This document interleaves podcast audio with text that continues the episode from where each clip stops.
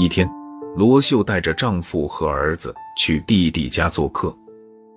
罗秀和弟媳在客厅看电视，其他人都在侄女罗西的卧室里聊天。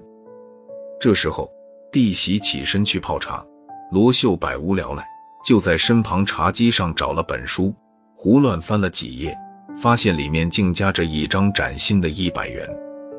罗秀顿时如坐针毡，他本来就是个看重钱的人。现在就好比在路上走，突然捡到一百元钱，搁着是白不要，可塞进自个儿腰包又觉得不踏实。罗秀想了又想，最后还是没动那张钱，把它夹进书里，原封不动地放了回去。晚上回到家，罗秀躺在床上翻来覆去，眼前总是晃悠着那本书的影子。为了转移注意力，她张口问丈夫。下午你们在房间里聊什么呢？几个人都很高兴的样子。丈夫说：“罗西那丫头在准备几星期以后的演讲，让我提点建议，我就提了背。”罗秀哼了一声说：“你掺和什么呢？人家又不是没资料。”丈夫不乐意了：“你别小看我，罗西可信任我了，好久之前就问我借资料书呢。”我上周借了几本给他，今天倒是忘了问他有没有看。什么书？罗秀好奇地问着，不禁兴奋地想：难道是那本书？丈夫说了个名字，罗秀一下子从床上蹦了起来，喊道：“那是你的书啊！”丈夫被她吓了一跳。见丈夫一脸疑惑的样子，罗秀又摇摇头，连睡没什么。心里却想着第二天就去把书拿回来。第二天，罗秀也不管外面下起了瓢泼大雨，赶到了弟弟家。敲开门后，弟媳有些吃惊，将罗秀请进屋。罗秀客气地说明来意：“是这样的，我那儿子淘气的不得了，非得看一本书不可，可他爸借给罗西了。这样啊，姐你随便拿。”回去给你儿子看吧。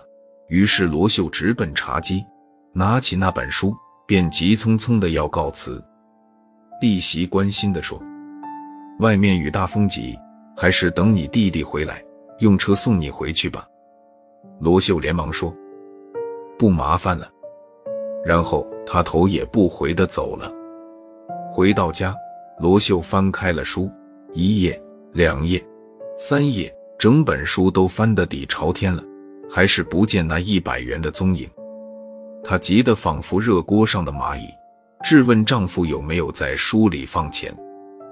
丈夫无奈地说：“我也不记得了，可是我昨天明明看见了，今天却消失了。难道是罗西那丫头？”罗秀说着说着，又埋怨起丈夫：“都怪你在书里私自藏小金库，让我损失了一百元。”丈夫没耐心地说：“不要再闹了，我另外给你两百元，行了吧？”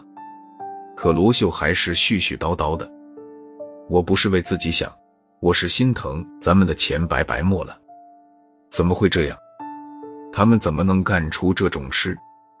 折腾了一天，钱没拿回来，罗秀却病了，淋了雨发了烧，到医院又是打点滴，又是吃药，好不容易才把体温压下来。”几天后，弟弟一家来看望罗秀，侄女罗西也来了。罗秀压着怒火和他们寒暄几句，末了，侄女从包中拿出一本封面眼熟的书，笑着对罗秀说：“姑姑，你那天拿错书了，你拿的那本是我后来买的，里面有我的名字，还有我做的笔记呢。你瞧，这本才是姑父的。”罗秀一愣。有些激动的喃喃道：“那一百元。”罗西笑了：“哦，你说我夹在里面的一百元啊？那是爸爸卖菜错收的假币，被我用来做临时书签。昨天我已经把它交到银行去了。